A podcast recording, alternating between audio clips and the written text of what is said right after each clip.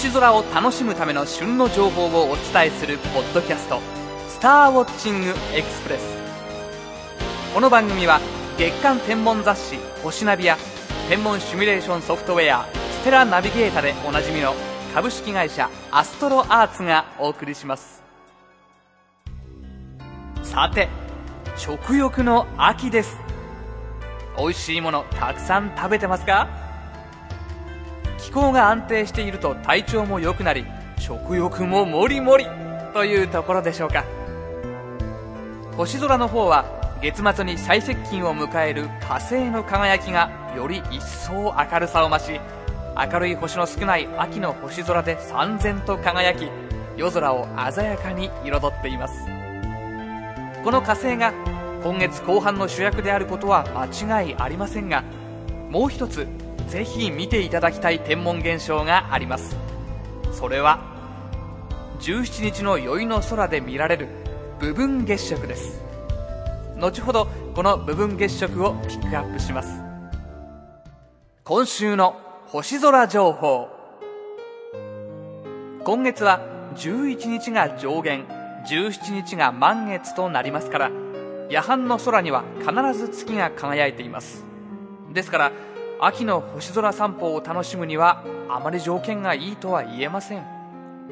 とはいえそんな月の輝きにもひるむことなく明るい光を放つ星が接近中の火星です。現在火星はお羊座とお牛座の間あたりに見えていますが19日の夕方この火星に月齢16の大きな月が接近します。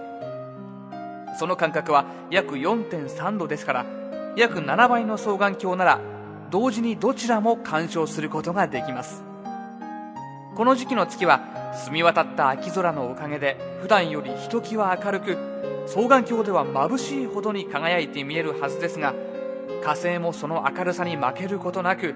ギラギラと赤く輝いているのを見ることができるでしょう。肉眼で見ても綺麗ですがぜひ双眼鏡で堪能してください。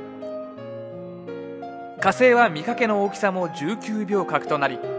表面の様子を合計8センチくらいの望遠鏡でも十分に見られるようになっています。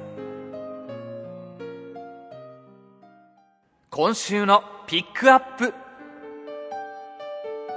さて初めにお知らせしたように10月17日の宵の空で部分月食が見られます。部分月食というのはその名の通り月の一部が地球の影に入って欠けて見える月食のことです。しかも今回の部分月食では月の南側がほんの少し欠けて見えるだけのどちらかといえば地味な現象です。でも皆既月食の時のような赤銅色に鈍く光る月が見られないことや大きく欠けた月が見られないという意味では地味ですが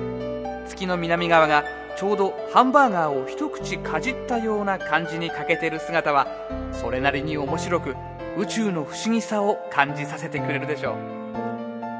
月が欠け始めるのは午後8時34分。最も大きく欠けるのは午後9時3分。食が終わるのは午後9時32分ですから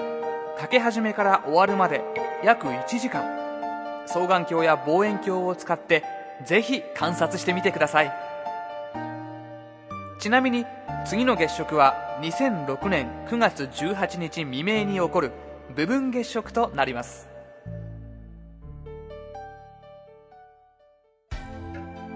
イベント情報。10月15日土曜日の午前10時から東京都三鷹市の国立天文台が一般公開されます。